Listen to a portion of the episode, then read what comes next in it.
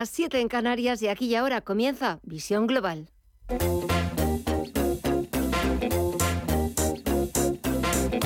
Esto es Visión Global con Gema González.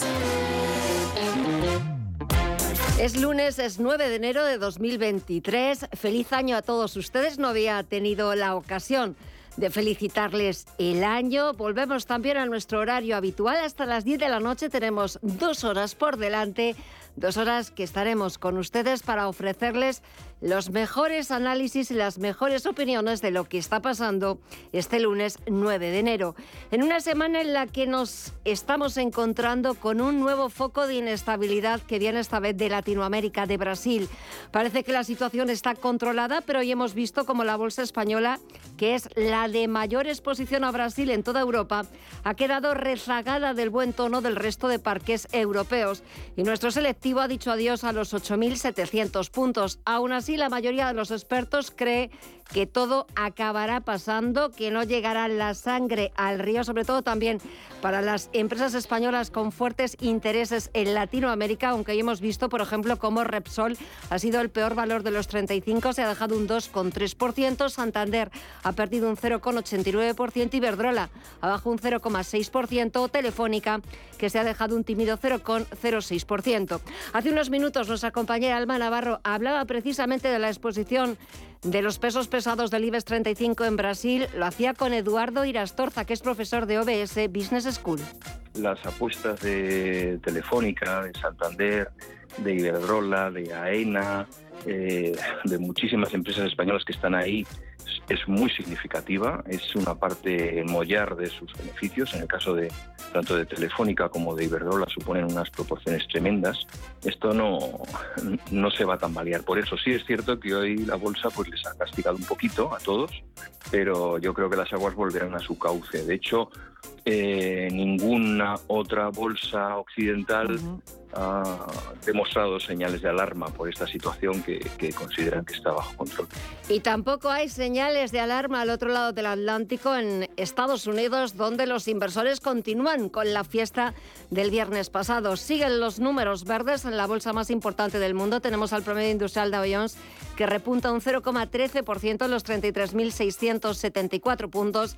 El SP500 arriba un 0,75% en los 3.924 puntos y subidas por encima del punto porcentual las que está registrando el sector tecnológico. Tenemos al Nasdaq Composite que avanza un 1,6% en los 10.737 puntos. Si echamos un vistazo al mercado de la renta fija, tenemos la rentabilidad exigida al Tresury americano, el bono estadounidense a 10 años, bajando un 1,3% en el 3,52% y el índice VIX de volatilidad repunta cerca de un 2% en los 21,50 puntos. Enseguida vamos a buscar el análisis, lo vamos a hacer con José Ignacio Gutiérrez Lasso, es presidente de Megeo Valores, pero antes vamos a echar un vistazo al resto de activos y nos vamos a detener precisamente en las principales bolsas latinoamericanas y vamos a ver qué es lo que está sucediendo este lunes en Brasil. Mireya Calderón, muy buenas tardes. Muy buenas tardes, Gema. Pues vemos a las bolsas LATAM que no les ha afectado mucho lo que está ocurriendo en Brasil. El Merval de Argentina avanza más de un 1% y cotiza en los 216.079 puntos. El Bovespa en Brasil precisamente está repuntando un 0,57% y cotiza en los 109.580 puntos. El IPSA chileno en los 5.157 puntos repunta un 0,4% y el IPC mexicano en los 52.063 puntos avanza ya un 0,65%. Si miramos al mercado de visas y materias primas, aquí también vemos hoy números verdes. Estefanía Muniz, muy buenas tardes. Muy buenas tardes. Pues sí, Vemos como en las materias primas el petróleo está subiendo más de un 1%, el barril de Brent lo vemos en los 79,76 dólares, mientras que el West Texas de referencia en Estados Unidos suma un 1,6 hasta los 74,97 dólares. El oro, por su parte, también se revaloriza un 0,37% en los 1.876 dólares la onza. Y en el mercado de las divisas también vemos números verdes. El euro lo vemos en los 1,07 dólares que se convertiría en máximos desde comienzos de junio debido a la debilidad del billete verde por esa mejora en el ánimo de los mercados y el aumento de la tolerancia al riesgo. Lo vemos subiendo subiendo casi un 1 porcentual, lo dicho en los 1,07 dólares, mientras que la libra se sitúa en los 1,21 dólares con una revalorización del 0,81%. En las criptomonedas que vemos hoy, mire ya. También vemos hoy panorama positivo. El Bitcoin, la principal moneda virtual, avanza un 2,4 hasta los 17.335 dólares. Ethereum en los 1.333 dólares repunta casi un 5,5%. El Ripple se anota un 4,14% de subida. Cardano avanza mm, casi un 9,5% y Dogecoin en los 0,07 dólares repunta ya un 7,74%. Pues dejamos aquí la negociación de los principales activos. Volveremos a tomar el pulso a los mercados a partir de las 9 de la noche, pero hasta entonces actualizamos toda la información. Titulares de las 8.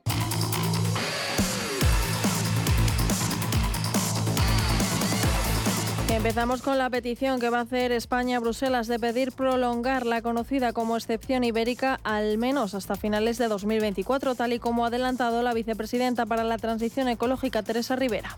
Tenemos intención de pedir que hasta tanto no ya se haya modificado la regulación europea se pueda extender la aplicación de esa solución ibérica y este es el momento en el que se abrirá el debate, evidentemente contando con que debemos plantearle a la, comisión, a la Comisión esas propuestas de solución de fondo, pero también esa extensión de la solución ibérica más allá de mayo de 2023, hasta tanto dure esta crisis y hasta tanto no se haya actualizado la regulación europea. En declaraciones a Antena 3, Rivera ha subrayado que el objetivo del Gobierno es que en una posible extensión de la medida el tope al gas se sitúe en un precio similar al actual, de entre 45 y 50 euros por megavatio hora. Mientras tanto, el precio promedio de la luz para los clientes de tarifa regulada vinculados al mercado mayorista sube este martes hasta los 112,53 euros por megavatio hora, lo que supone un incremento del 32,03% respecto a los 85,23 euros desde lunes.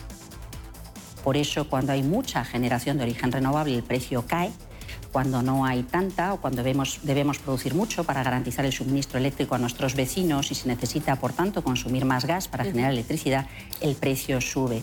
Por eso también estamos reivindicando una modificación, una modernización de las reglas de funcionamiento del mercado eléctrico y en breve tendremos ocasión de plantear nuestras propuestas, nuestras ideas a la Comisión Europea. Tenemos que reducir esa volatilidad en los precios de la electricidad. Y más peticiones a Bruselas, esta vez por parte de la vicepresidenta económica Nadia Calviño, que solicita a la Comisión Europea que se agilicen los procedimientos para la aprobación de las ayudas de Estado a los fondos Next Generation EU. En el caso de España, el plan de recuperación eh, financiado con los fondos Next Generation, es el instrumento fundamental para seguir impulsando la modernización de nuestra economía en clave verde y digital. España será motor de crecimiento en Europa en este 2023 y en este contexto es fundamental acelerar aún más el despliegue de los fondos europeos. Y por ello les eh, informo de que hemos solicitado a la Comisión Europea que se agilicen los procedimientos de ayudas de Estado de los fondos Next Generation. Por otra parte, Calviño ha recordado que España está trabajando en este momento en el documento definitivo de la adenda al plan de recuperación que se enviará este mes a la Comisión Europea para movilizar el total de los 160.000 millones de euros asignados a España entre transferencias y préstamos. El objetivo, impulsar la industrialización y la autonomía energética en cinco dimensiones, energética, agroalimentaria, industrial, tecnológica y digital. Y vamos con la negociación de la segunda fase de la reforma de las pensiones. Este lunes UGT ha introducido una nueva exigencia para lograr un acuerdo equilibrado. El sindicato plantea al Gobierno que si continúan con su propuesta de ampliar el número de años que se tienen en cuenta para calcular la pensión, debería rebajarse de 15 a 12 años el número mínimo de años que se exigen para acceder a una pensión contributiva y eliminar también la exigencia de que dos de estos años cotizados se hayan producido en los últimos 15, lo que supondría un aumento del gasto somos el país con muchísima diferencia que más exigencias pone para poder acceder a una pensión en el sistema contributivo de nuestro país. Por tanto, si se quiere hablar de eso, nosotros queremos hablar de por qué cualquier trabajador o trabajadora en nuestro país, sobre todo trabajadoras, eh, que no tiene eh, cotizados 15 años mínimos eh, al sistema de seguridad social, no tiene derecho a percibir eh, ningún tipo eh, de pensión eh, contributiva. Y tras el paro navideño se retoma la huelga en las urgencias extrahospitalarias de la Comunidad de Madrid. Los sindicatos han convocado tres nuevos días de paros para reclamar que los 78 puntos de urgencias tengan equipos completos, es decir, que todos cuenten con médico, enfermera y celador. Una demanda que los sanitarios llevan años trasladando a la Comunidad de Madrid y es que, tal y como señalan los centros sanitarios, no son un negocio, todo un mensaje hacia la Consejería de Sanidad y su plan de reordenación de personal de las urgencias que ha provocado multitud de críticas. Precisamente el miércoles AMITS y Sanidad vuelven a encontrarse y decidirán si se reanuda o no la huelga en atención primaria.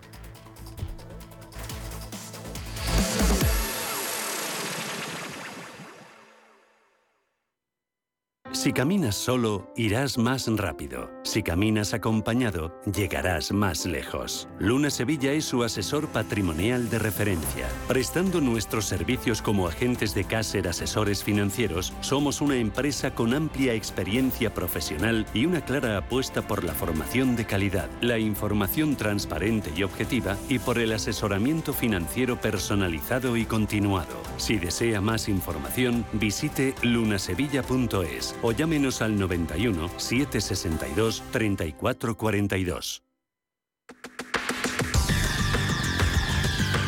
El análisis del día con visión global.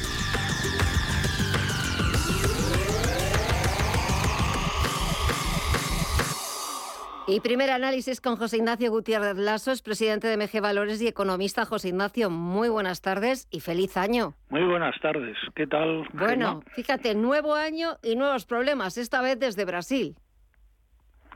Sí, bueno, eh, cuando menos se espera, pero vamos, ya pasó también en Estados Unidos el año pasado, hace dos años.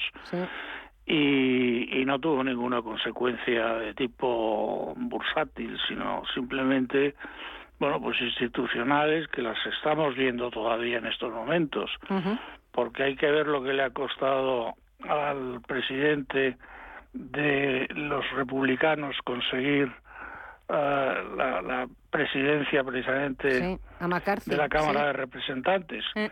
Y, y bueno, pues, pues es lo que hay pero de todas maneras no tiene no tiene la más mínima gravedad. Quiero decir es un es un tema pues que sí que es más bien espectacular que ya venía pero al final esto ha sido eh, quiero decir si lo ponemos en proporción hay que tener en cuenta que a Bolsonaro le han votado 58 millones de personas.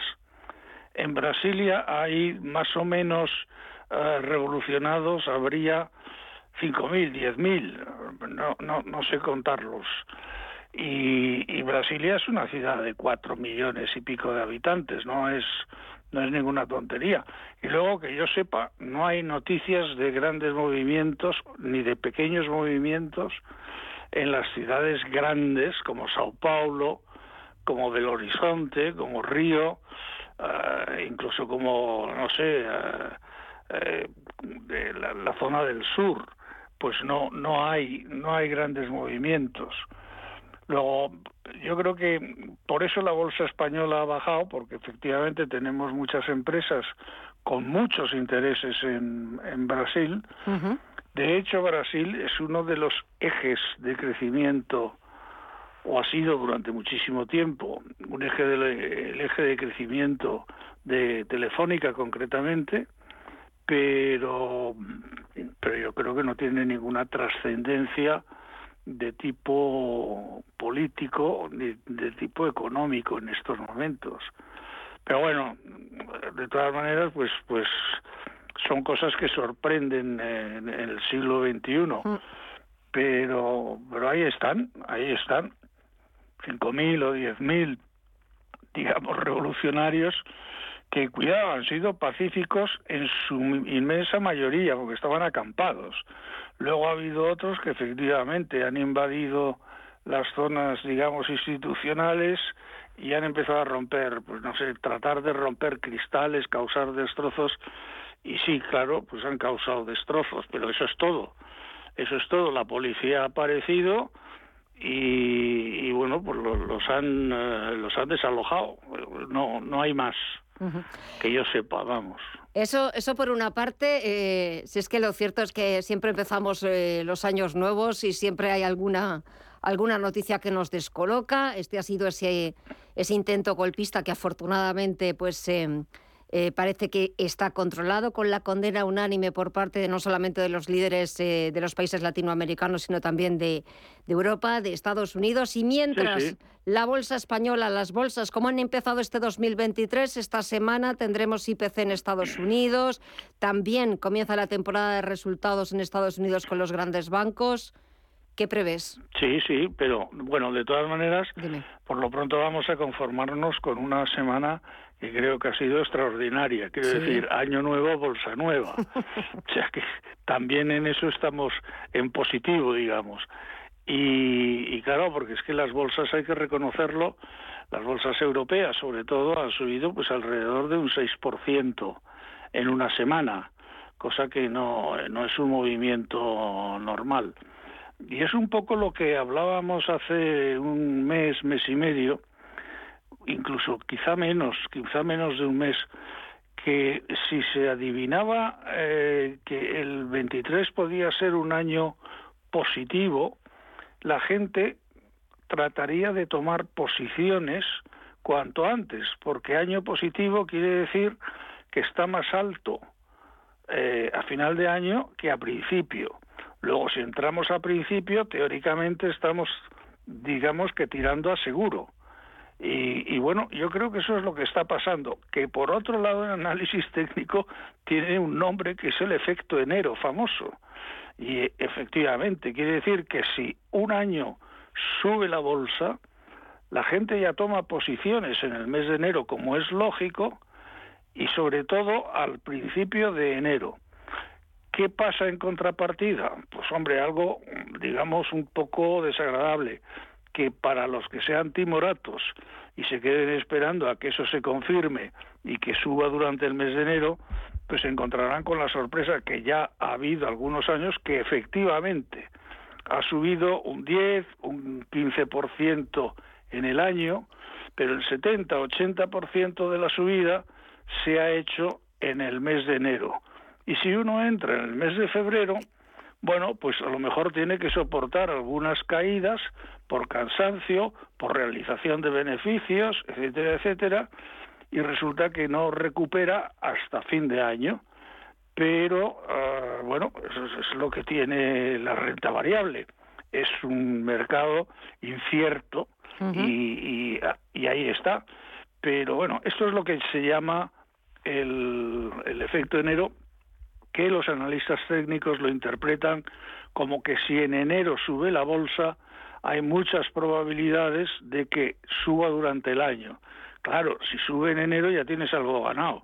Es como en un partido de fútbol, pues si en los diez primeros minutos pues marcas dos goles... Pues ya lo pues, tienes más o menos seguro, claro. Claro, claro, claro. si no eres el Atlético, cuidado, ¿eh? pero lo demás pues es, es, eso. Sí. Y entonces yo creo que hemos tenido un muy buena, una muy buena semana. De hecho, hoy todos los eh, todos los eh, europeos sí, sí, han cerrado en positivo. Únicamente España ha perdido, cuidado, una centésima. Sí, sí, sí, un 0,07, nada, exacto. que tampoco se le ha dado demasiada importancia a las empresas que tienen asuntos en Brasil. Y eh, en Estados Unidos pues estamos subiendo en estos momentos, incluso en algunos índices fuertes, porque el Standard Poor's está subiendo 60, 0,60, vamos. Y el Nasdaq está subiendo un 1,5%. Sí, sí, sí, no, está tomando la delantera, sí, sí. O sea, que, que bien. Y eso que todo el mundo dice en Estados Unidos, que bueno, esto sería un soft landing, o sea, un aterrizaje suave, si eh, Powell no siguiera mm, dando la matraca con los tipos de interés, pero que está obsesionado con la inflación. Mm. Y realmente, bueno, pues eh, yo creo que sí, claro, van a seguir, y de hecho, pues lo han dicho muchas veces, van a seguir las subidas de tipos de interés. 0,50, 0,25. Sí, sí, pero subir van a subir. pero, pero van a subir porque no tiene otro instrumento. Mm. Y cuidado, eh, sí corre el riesgo de provocar realmente una recesión y no un aterrizaje suave. Pero me En da la en sensación, Europa, sí, pues- pero me da la sensación, José Ignacio, de que y ese temor ya lo llevan calibrando las últimas reuniones de la Reserva Federal de Estados Unidos, también aquí en Europa, y me da la sensación, no sé si me equivocaré mucho, de que de momento a los miembros del Comité de Mercado Abierto de la Reserva Federal parece más preocuparles doblegar la inflación que provocar eh, una recesión económica de la que, pues, Sí. ¿verdad? De la que veremos cómo, cómo se sale. Si te parece, lo, lo dejamos para la Totalmente próxima de semana. acuerdo, totalmente Lo de hablamos acuerdo. porque encima esta semana conoceremos ese dato de IPC, a ver cómo cala en los mercados, aunque sea un dato pasado, eso siempre hay que tenerlo en cuenta. Sí. Es un dato pasado, pero a ver cómo cala en los mercados y lo analizamos la próxima semana, a ver si aparece un poquito más calmada. Un verdadero placer, José Ignacio. Feliz año y hasta el Igualmente. lunes. Un fuerte abrazo. Hasta el lunes, Gemma. Adiós. Adiós, buenas noches.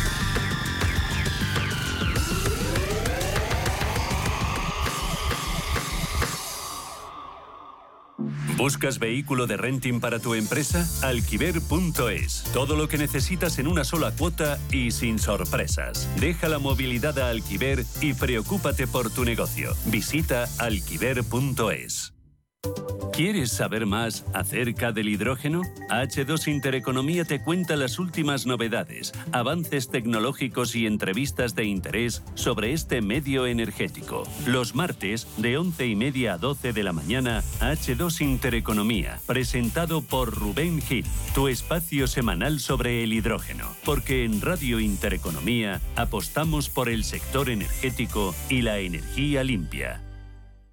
Terror da bola na escola, o causador das confusão. Inteligente, problemático, melhor na global.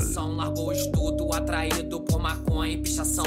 Pra fazer arte, mistura. Para la economía ha aflorado un nuevo foco de inestabilidad y Brasil está en el centro de todas las miradas. Muita gente, muita gente lá fora, pessoal. Después de un intento de asalto al Congreso, a la Corte Suprema y al Palacio Presidencial por parte de los seguidores del expresidente Jair Bolsonaro, los nervios han aflorado como es normal en los inversores.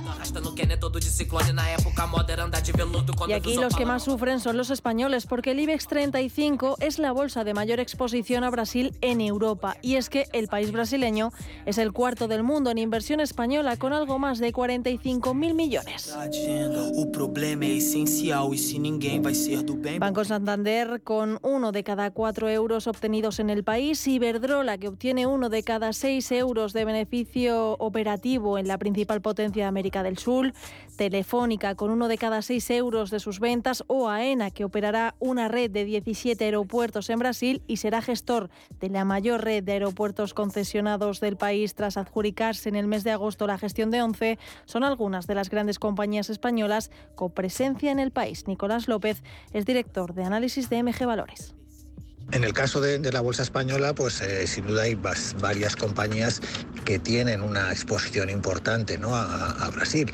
Eh, las más importantes, pues eh, Banco Santander, que tiene un 30% ¿no? de, sus ingresos se generan en el país sudamericano. También Telefónica tiene un peso importante, Iberdrola y después bueno, otras compañías con, un peso algo inferior, pero sin duda es, Brasil es importante para, para el IBEX, para la bolsa española en general. En ese sentido, bueno, el impacto negativo podría ser si los inversores pues empezasen a, tener eh, cierta pérdida de confianza en, la economía brasileña, que eso se tradujera pues en una eh, caída de las valoraciones eh, de la bolsa brasileña y que afectase indirectamente a, a las compañías españolas.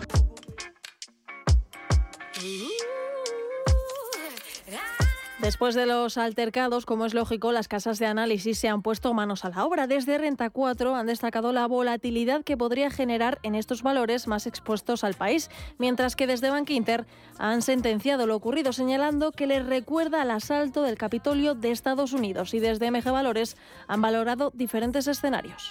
De momento, hoy no se ha visto un impacto negativo. Es verdad que tanto Santander como Iberdrola han estado entre los valores que más han bajado hoy, pero han sido bajadas eh, moderadas y además pues más o menos en línea con, sus sectores. ¿no? Es decir, que no, se ha apreciado de momento ese impacto.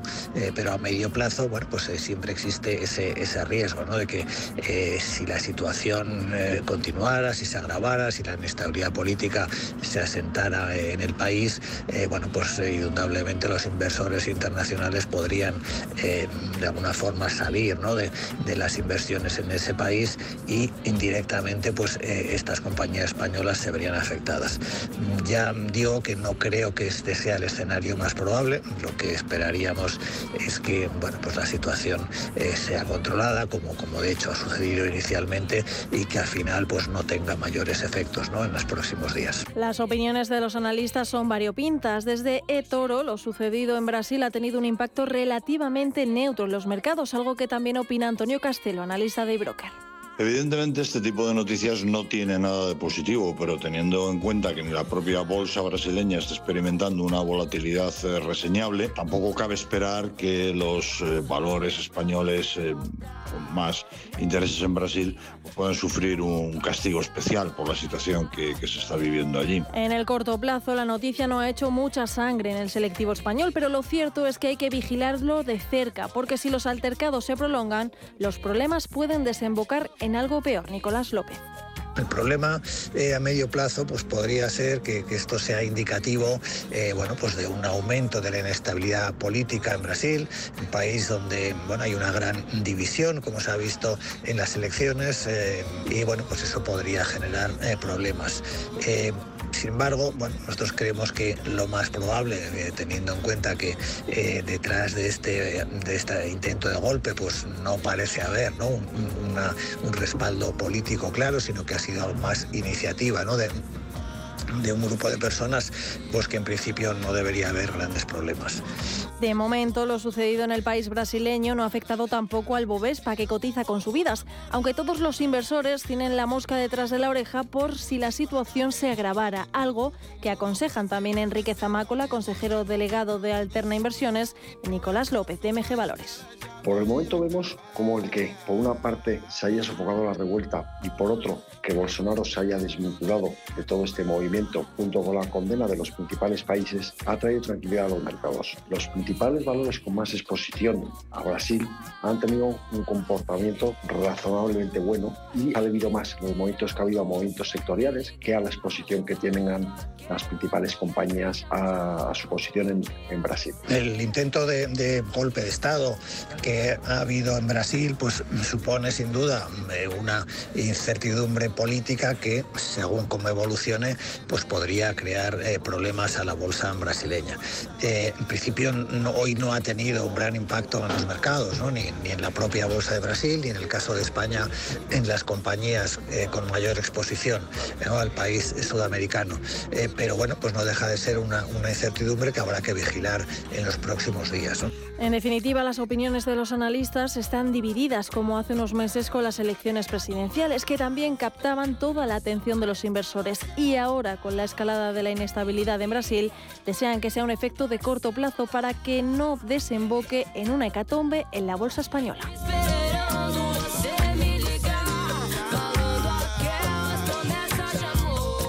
Radio Intereconomía.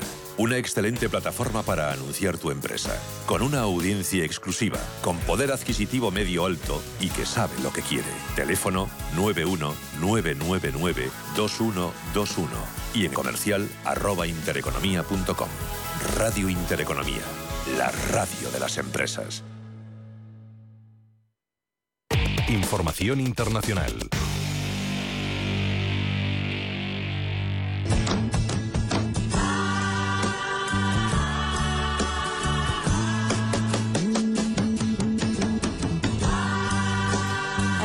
Con la tranquilidad del fin de semana, nos hemos encontrado con el asalto a las sedes del Congreso en Brasil por parte de los bolsonaristas. Exigían una intervención militar para eliminar del poder al actual presidente Lula da Silva, que juró el cargo el 1 de enero.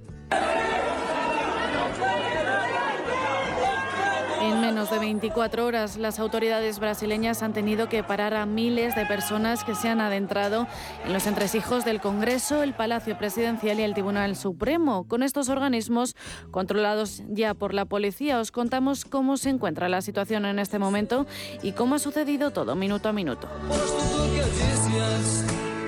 Estos actos emulan irrevocablemente a los registrados en Washington con el asalto al Capitolio de Estados Unidos, nada más asumir el poder el jefe del gobierno Joe Biden en una fecha muy parecida, el 6 de enero de 2021. Ahora, en Brasil, son al menos 1.200 los bolsonaristas detenidos en el asentamiento que había frente al cuartel general del ejército.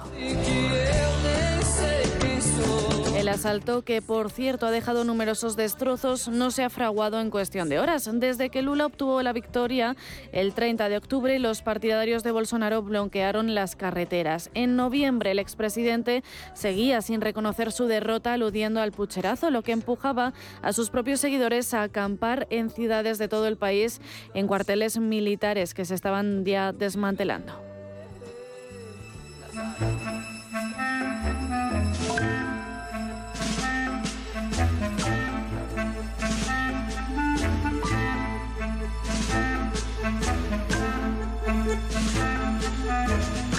Las reacciones nos han hecho esperar, sobre todo las más próximas provenientes de Latinoamérica. Colombia, Argentina, Chile y México han mostrado todo su apoyo a la democracia. El presidente de Colombia, Gustavo Petro, en un tuit ha compartido su solidaridad y ha pedido una reunión de la Organización de los Estados Americanos.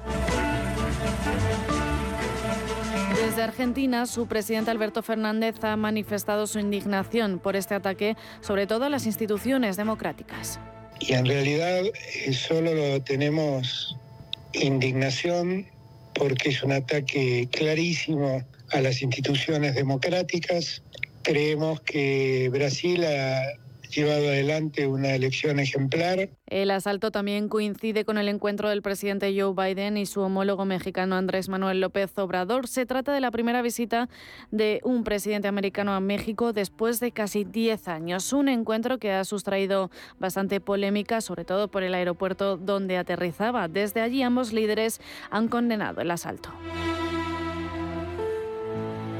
Latinoamérica está viviendo una oleada de partidos de izquierdas que están llegando al poder con sus correspondientes reformas y están generando tensiones en la población que desconfía de la legalidad de las elecciones y que opta por volver a los mandatos anteriores. Juan Martín Valiente, socio de Amcor Im Strategies. Yo creo que al final no va a llegar la, la, sangre al río, que la situación está bastante, bastante controlada. Lo que sí que nos preocupa un poco más, por así decirlo, es, es la foto de la región. ¿no? Nosotros llevamos bastante tiempo hablando que la parte global emergente hay que discernir bastante entre lo que es Asia, Europa, el este por supuesto, y, Latinoamérica, no solo por la oleada que tenemos de partidos de izquierdas entrando ya pues toda la parte de Perú, Ecuador, eh, Chile y viendo todas estas reformas de planes de pensiones, las reformas básicamente de la, de la Constitución, no sé, o sea, nos parece una zona que más allá de, del posible tirón que puede tener por materias primas, hay que ponerla eh, bueno, pues en una ligera burbuja. Situación que esperan los expertos que se controle cuanto antes.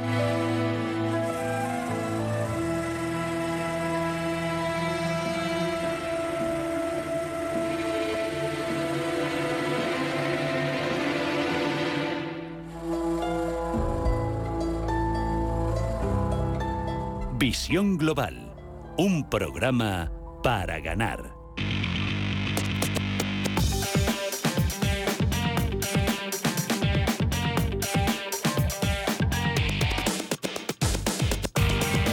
Echamos un vistazo a las portadas de los diarios internacionales. En el Reino Unido, The Guardian alerta que el primer ministro Rishi Sunak planea tomar medidas contra las protestas del grupo Parar por el Combustible, que promueve marchas lentas en las carreteras para quejarse contra el impuesto al combustible. The Times lleva a que las huelgas del NHS, el Servicio de Salud, continuarán este mes al no haber llegado a un acuerdo con el Gobierno. He has no, no plans uh, that his deputy and his own colleagues El support. secretario de Salud, Steve Berkeley, ha declarado en la Cámara de los Comunes que no hay planes para financiar los planes de incrementos salariales al sector de la salud y Financial Times lleva al economista jefe del Banco de Inglaterra asumiendo que esta institución aún no ha terminado de subir los tipos de interés para controlar la inflación. En la prensa francesa, Le Monde se ocupa del fin de la rebaja de los combustibles. Mismo tema meno- vemos en Le Figaro, una medida de contención que terminó el 1 de enero y que está disparando a la gasolina por casi 20 céntimos. En Francia, el SECO ha anunciado que mañana la primera ministra Elisabeth Bonn tiene planeado presentar la reforma de las pensiones. En Alemania, el Frankfurter Allgemeine sostiene que el país germano junto con el Galo han convocado a diplomáticos iraníes en protestas por las ejecuciones y el Handelsblatt enumera 10 valores del DAX que no perder de vista. Al otro lado del Atlántico, The New York Times realiza una comparación del asalto al Capitolio de 2021 con el que ha vivido Brasil con los seguidores de Bolsonaro. En un comunicado, el presidente Joe Biden, junto con el de México, Andrés Manuel López Obrador, y el primer ministro de Canadá, Justin Trudeau, han condenado el ataque. The Washington Post abre su portada con la promesa del presidente Lula da Silva. Eles vão perceber que a democracia. Eu queria dizer para vocês que todas essas pessoas que fizeram isso. Dice que hará caer todo el peso de la ley a las personas que han apoyado la rebelión contra la democracia. Y The Wall Street Journal recoge que desde China un alto funcionario ha señalado que la represión a las empresas tecnológicas de Estados Unidos podría terminar. Y terminamos con la prensa latinoamericana. El Clarín argentino se ocupa de estos hechos que han ocurrido en Brasil. El presidente Alberto Fernández los ha condenado, unos hechos que se juzgarán como terrorismo a los 1.200 detenidos. El Universal de México se ocupa de la reunión entre el presidente Andrés Manuel López Obrador, su homólogo Joe Biden y el primer ministro de Canadá en México, Justin Trudeau, para hablar de comercio y de crisis de suministro. En este sentido, el presidente mexicano ha asegurado que las diferencias en materia eléctrica y automotriz no afectarán al comercio. Entonces, ya eh, hay un nuevo ambiente en el sector empresarial, en los gobiernos. Ya hay más consenso en que debemos de integrarnos en lo económico con respecto a nuestras soberanías. Terminamos con el globo brasileño que ocupa toda su portada, actualizando esa última hora sobre el asalto y ese procesamiento a los 1.200 detenidos. Además, Bolsonaro se encuentra ingresado en Estados Unidos.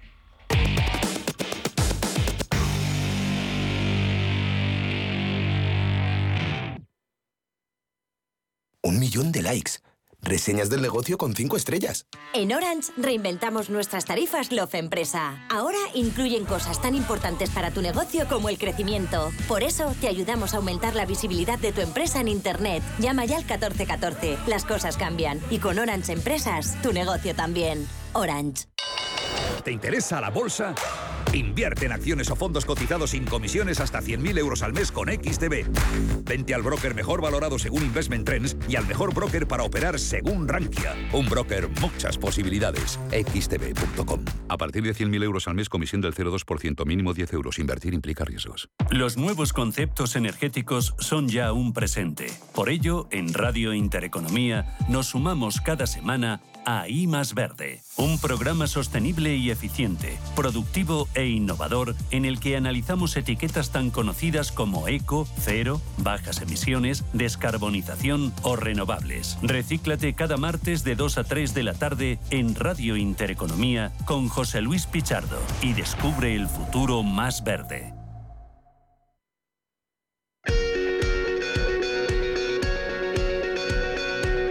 Esto es Visión Global con Gema González. Mucho se ha hablado de la España vaciada en términos de inversiones, de industria, de empleo, de condiciones de vida, pero siempre se ha dejado a un lado las oportunidades a nivel formativo y de oposición a plazas públicas y funcionariales que ofrece. Según Caza tu Plaza, plataforma especializada en el sector funcionarial, en 2020, que es la última fecha de la que se tienen registros, se superaron las 4.000 plazas en, esta, los, en estas localidades, con una competencia mínima. Vamos a saludar en los próximos minutos a Irene Chía, que es la CEO de Caza Tu Plaza. Irene, muy buenas tardes. Hola, buenas tardes, ¿qué tal? Muy bien, esa España vaciada para los opositores casi deja de ser España vaciada para ser una España de oportunidades que muchas veces no somos conscientes y dejamos pasar.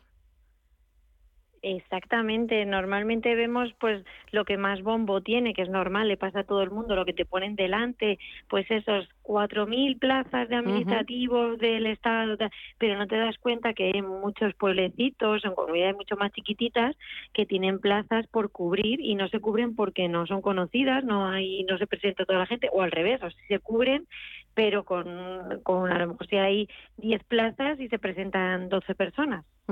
Además también quizás en, en, esta, en esta idea o en este, esta idea preconcebida que, que muchos podemos tener, pues eh, muchos a lo mejor desistan de presentarse a esas oposiciones en lo que llamamos la España vaciada, pues porque piensen que las plazas están ya dadas a dedo o que pues em, van a recaer en la gente que vive allí y están totalmente equivocados, ¿verdad? Exactamente, eso son plazas públicas. Eh, lo que pasa que, bueno, pues como suele pasar que una persona dice algo, ya te lo crees, pero son plazas públicas y además en las bases te tienes que fijar si una de las bases te pone que tienes que vivir allí o tienes que estar empadronado.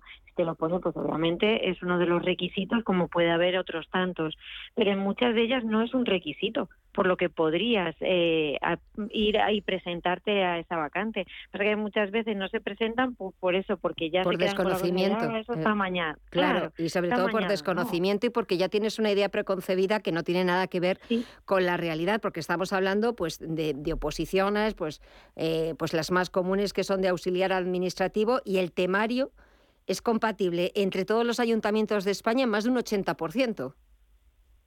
Exacto, la mayoría del temario, ya sean, pues como has dicho, por ejemplo, en administrativo, justicia, en, la, en la mayoría el temario es común para todo para, todo el Estado. Lo que pasa es que luego hay temas que, bueno, por comunidades o, incluso por, por algún municipio cambia algún tema, pero el grosso, una vez que te lo estudias para uno, te vale prácticamente para todo. Luego sería cambiar algún tema. Claro. Eh, ¿Y cuáles son las ventajas eh, para opositar en la España vaciada? Porque quizás estemos dando ideas, consejos, eh, pues a gente que nos esté escuchando, que haya decidido en este 2023, dentro de esos propósitos que nos hacemos cuando empezamos el año, pues bueno, pues de, de tener un trabajo fijo, de estudiarse y presentarse a una oposición, y quizás nunca hayan tenido en cuenta lo de presentarse pues en estas pequeñas localidades, lo que llamamos la España vaciada, pero que desde casa a tu plaza, Irene, pues ¿cuáles son esas ventajas de podernos presentar en esas localidades? A ver, yo como ventaja así general para una persona que se lo está planteando o que quiere dar un giro a su vida, yo diría, primero, que la competencia es muchísimo menor, lo que decía, no es lo mismo presentarte con pues con 15.000 opositores como tú a que haya 12 o 20, es, distinta, la competencia es menor, eh, por lo que tienes muchísimas más opciones para conseguir esa plaza. Luego la, la ventaja de, bueno de decir, bueno, pues puedo cambiar un lugar donde vivir que sea pues totalmente distinto, que encima pues ya si son zonas pues o más rurales o más apartadas, ya sabemos que también el precio de la vivienda y los costes también bajan, entonces puedes es plantearte un, cambio de vida también muy radical y luego igualmente el decir, oye, que eso que estudias no es que lo tires, que como estamos diciendo que el, el porcentaje de, de valor que tiene es alrededor del 80%, que si no te sale en esa comunidad o en ese pequeño municipio donde estés, puedes irte a otro y ese eso te sigue valiendo para, para las eh, otras convocatorias que salgan. Porque lo importante, sobre todo, es eh, aprobar ese examen, entrar dentro del cuerpo de funcionarios eh, del Estado y después, bueno, pues ya ese, bueno, pues ir cumpliendo con los requisitos y pudiendo pues pedir traslados, etcétera. Pero yo creo que es una oportunidad que mm, los que estén pensando en, en presentarse en una oposición que no deben dejar pasar, porque estaba leyendo que los opositores inscritos para estas convocatorias Estamos hablando de ciudades de más de 50.000 habitantes, eh, pues de Ávila, Burgos, León, Huesca, Teruel, Valladolid, Albacete, Ciudad Real. Es que no superan la centena y el examen es igual para todos. Exacto. Sí, sí, son igual para todos. La, las, el temario, lo que decíamos, es prácticamente el mismo. Las bases del examen es prácticamente el mismo, porque luego pueden cambiar si tienen, em, eh, si luego pues por puntuación tiene luego pues bueno puede cambiar un poquito a la hora de los baremos de puntuación si tienen méritos o no o algo así, pero es el mismo para todo el mundo, es el mismo tipo de examen, el mismo tipo de prueba, tienes que practicar exactamente lo mismo y es mucho más asequible en uno de estos sitios que si te metes pues eso, en, ya vas a Madrid, que la competencia por ejemplo es muchísimo mayor. Exactamente. Pues eh, yo creo que nos ha quedado bastante claro y que no deberían dejar pasar esa oportunidad de presentarse. Eh, a veces tampoco es necesario eh, trasladarse a la otra punta de, del mapa porque hay muchas localidades, muchas pequeñas ciudades cerca de, de la comunidad donde uno vive, donde pues las opciones no es que te vayan a dar el aprobado por presentarse, pero es verdad que las opciones pueden ser eh, mucho, mucho mejores que si se presentan pues, en las grandes ciudades, en las grandes capitales de provincia, donde la competencia, lógicamente, es mayor. Irene Chía, CEO de Caza Tu Plaza, de verdad, muchísimas gracias por los consejos y sobre todo por abrirnos los ojos a una opción, a hablar de la España vaciada, que lo hemos hecho desde otros puntos de vista, pero no desde el punto de vista de, de prepararse una oposición o desde el punto de vista formativo. Muchísimas gracias, Irene, y hasta pronto. Gracias a vosotros. Un abrazo. Un abrazo, adiós. Hemos dicho adiós a las Navidades y ya nos hemos metido de lleno en las rebajas de enero. Aunque las previsiones indican que los españoles vamos a gastar de media un 2% menos que las rebajas del año pasado, van a ser muchos los que aprovechen este momento para hacer las primeras grandes compras del año. Pero cuidado, porque la mejor oferta puede tener trampa. Por eso en los próximos minutos vamos a ofrecerle consejos, recomendaciones para evitar caer en esas trampas del comercio online durante las rebajas de enero y para ello nos va a ayudar Daniel Pérez Colomar, que es Chef of Growth de No Fakes. Daniel, muy buenas tardes. Buenas tardes, Gema. Bueno, está visto que ni siquiera en las rebajas, ni siquiera al comienzo del año, eh, no dejan de, ponernos trampas en el comercio online para, para que piquemos. Pues por desgracia sí es, eh, Gema. Eh, como sabéis, eh, eh, tú y tus oyentes, al final las reseñas online son fundamentales a la hora de tomar una decisión de, decisión de compra sin embargo, el 55 de, las reseñas eh, son falsas, con lo cual, pues bueno, ahí hay una, un gato encerrado, ¿no? Hay que ir con cuidado a la hora de revisar las reseñas antes de tomar esas decisiones. Lo cierto es que muchas veces a la hora de, comprar, sobre todo, pues eh, muchos usuarios, eh, pues tenemos esa idea de, de, no perdernos esa última oferta, de, no llegar los últimos, de quedarnos sin esa ganga que, salta eh, en, nuestras páginas, en nuestras páginas web. Y pues una de las opciones es, como tú muy bien decías, pues eh, echar un vistazo a las reseñas de, otros usuarios, a ver qué comentan, a ver qué dicen. Y no nos damos cuenta de que muchas veces pues esas reseñas son falsas. Más de la mayor parte de esas reseñas son falsas. Estabas hablando de un 55%. Así que si te parece, ¿cuáles son las recomendaciones, Daniel? Que, permitiría, que nos permitiría tener herramientas para disfrutar de las rebajas sin que nos engañen? Pues mira, en primer lugar, eh, es importante tener en cuenta los errores gramaticales. En las reseñas es común encontrar usuarios que hacen algunos errores ortográficos, pero eh, es importante fijarse que no haya muchísimos errores gramaticales o cambios de género sin sentido. Esto puede ser un indicador de que la reseña pues, está hecha adrede para valorar un producto o un servicio que ni siquiera se ha disfrutado. Otra, otro consejo sería fijarse en las reseñas que son repetidas. Habrás visto a veces esos comentarios muy simples que se repiten una y otra vez. Eh, no tiene mucho sentido si has hecho una compra dejar más de una valoración. Lo tercero sería ir con cuidado con los enlaces rotos. A veces encontramos esas eh, reseñas que tienen unas imágenes que no se cargan alguien ha hecho una imagen de, un producto y, no se carga porque realmente a lo mejor no la tiene o porque hay enlaces que no funcionan, ¿no? Cuanto menos es dudoso, eh, ¿qué sentido puede tener hacer una reseña que no cumple con el cometido, ¿no? Para el que se pone. El cuarto sería ir con cuidado con las reseñas extensas o las reseñas que están vacías pues las típicas reseñas que ponen a lo mejor X estrellas, ¿no? Una oración 5 y ponen totalmente vacía, ningún comentario o simplemente para hacer daño pues dejar una valoración de, una estrella y dejarla vacía. Y el último sería el perfil del usuario, ¿no? Eh, aunque es verdad que hay usuarios que no utilizan fotos, eh, hay que fijarse en los nombres de los usuarios y la repetición de estos nombres raros que a veces ponen, pues, no sé, con números o poner user 01, 1001, etcétera. Mm. Pues eh, consejos y recomendaciones que no deberíamos pasar por alto, sobre todo porque eh, ese 55% de las reseñas online son falsas, pero también es verdad que el e-commerce, eh, el comercio online, eh, las ventas por Internet, es un sector que sigue creciendo, que ya lo ha venido haciendo en los últimos años y que cerró 2022 con un aumento del 11% frente al año anterior. Porque me da la sensación, Daniel, de que eh, pues muchísima gente después se siente timada, se siente engañada, se siente estafada por porque no ha hecho caso pues de esas reseñas o se ha dejado llevar pues por comentarios que ha pensado que eran verdaderos, que eran reales y luego han sido, han sido totalmente, totalmente falsos. Eh, me da la sensación de que también hay mucho desconocimiento de en qué nos debemos fijar a la hora de ver ese producto, de ver eh, si es de calidad, si es tanta esa rebaja que nos están anunciando, ¿no? Sí, totalmente. Al final las reseñas se han aparecido en Internet para ayudar ¿no? a la comunidad. Lo que pasa es que se han convertido en un factor de decisión de compra tan importante. Eh, de hecho, mm, lo que comentábamos, nueve de cada diez usuarios las utiliza. Que claro, eso ha generado que florezca pues un mercado fraudulento, un mercado negro, de, gente interesada o en perjudicar a la competencia o en simplemente aparecer bien en los resultados de búsqueda.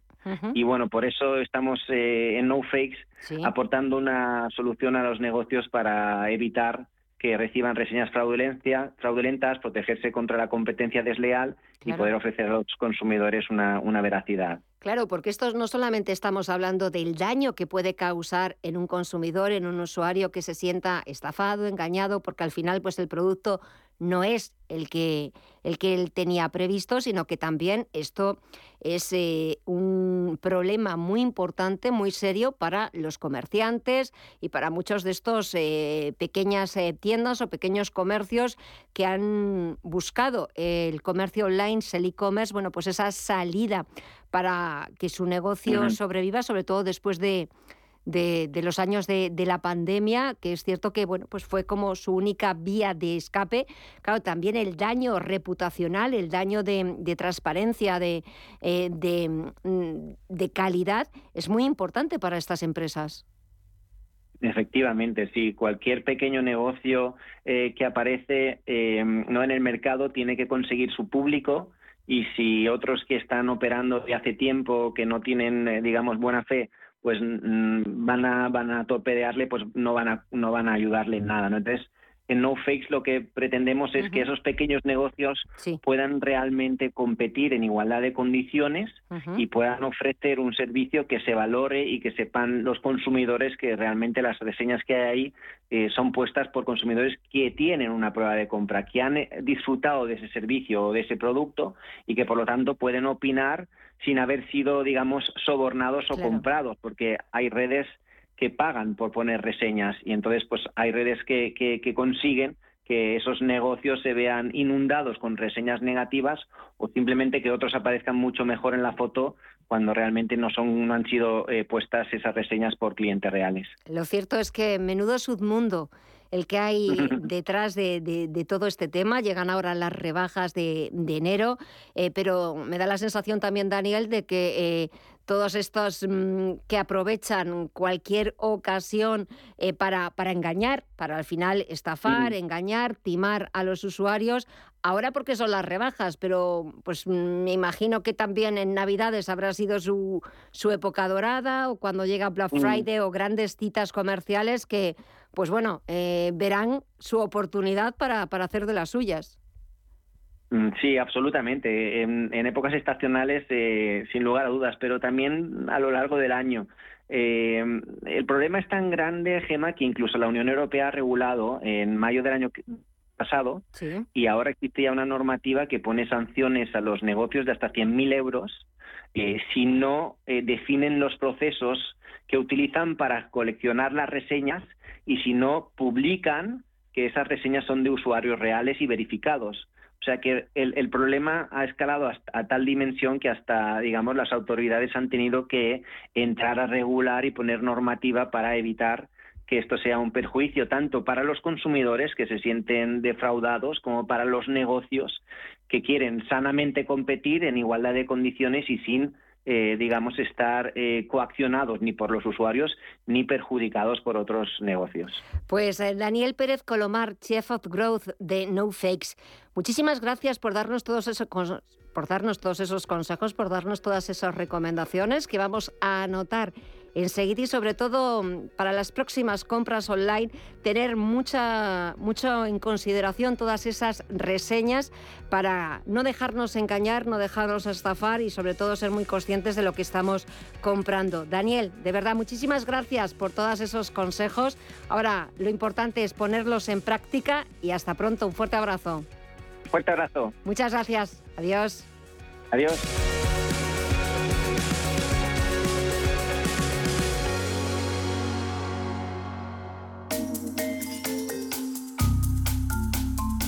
Curiosidades en visión global. Prácticamente todo el mundo cuenta con un sistema de software Microsoft en su ordenador. Sin embargo, a pesar de ser una empresa que todo el mundo conoce y que ha marcado la diferencia en la educación, en el trabajo y en el uso de los ordenadores en casa, todavía hay muchas cosas que no saben sobre la empresa. Existiría probablemente Microsoft sin Trafo o Data, la previa, como quien dice, de Microsoft, sistema informático que procesa automáticamente los datos de los contadores de tráfico. Sus cofundadores, Bill Gates y Paul Allen, demostraron sus habilidades empresariales antes de fundar Microsoft. Por cierto, que al principio no era Microsoft, era Interface Manager hasta que apareció la idea del actual nombre.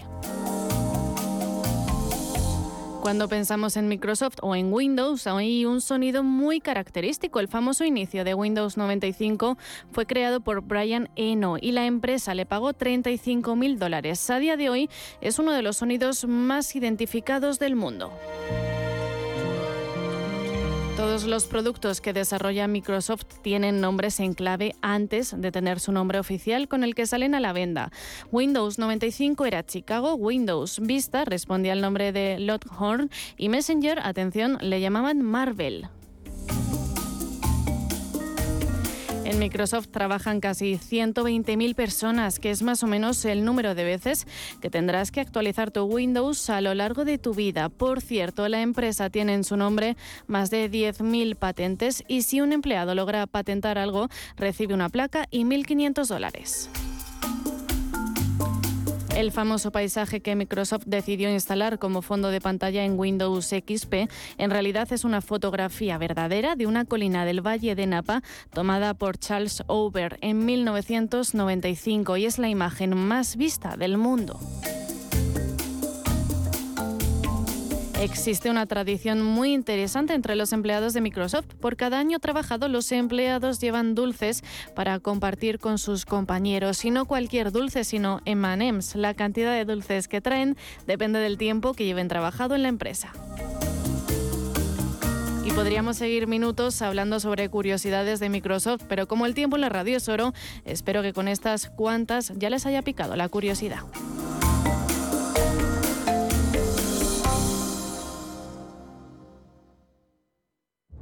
¿Quieres estar al día de todo lo que está ocurriendo en el ecosistema cripto? ¿Te interesa el mundo de los activos digitales? No te pierdas My Economy, de lunes a viernes de 3 a 4 de la tarde en Radio Intereconomía, con Sergio Fernández.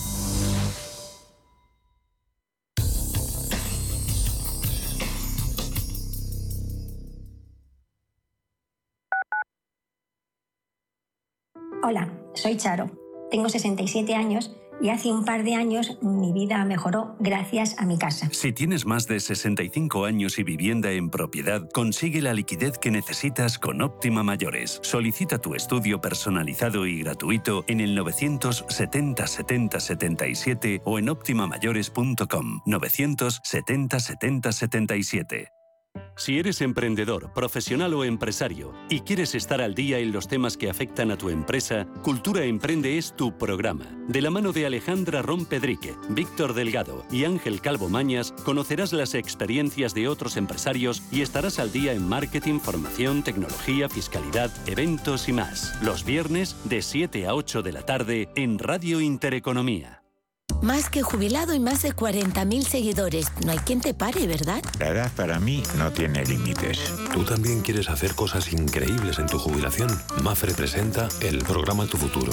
La gestión de planes de pensiones que se adapta a ti ahora hasta con un 4% de bonificación por traslado. Consulta condiciones en tu oficina Mafre o en mafre.es. ¿Qué tipo de piel tienes? ¿Te la cuidas? ¿Te proteges del sol? ¿Se te cae el pelo o se te hinchan las piernas? ¿Qué perfume puedes regalar? Deja de buscar en internet respuestas confusas porque ahora en Belleza Capital estarás enterado de todo esto y mucho más. Los sábados de 11 a 12 de la mañana en Radio Intereconomía con Katia Rocha. WeCity es la plataforma de inversión inmobiliaria mejor valorada de Europa. Con WeCity, nuestros inversores ya han obtenido rentabilidades netas anuales superiores al 15% en plazos de entre 6 y 18 meses. ¿A qué esperas para rentabilizar tus ahorros? Llama al 628 53 40 63 o entra en wecity.io. Radio Intereconomía. Eres lo que escuchas.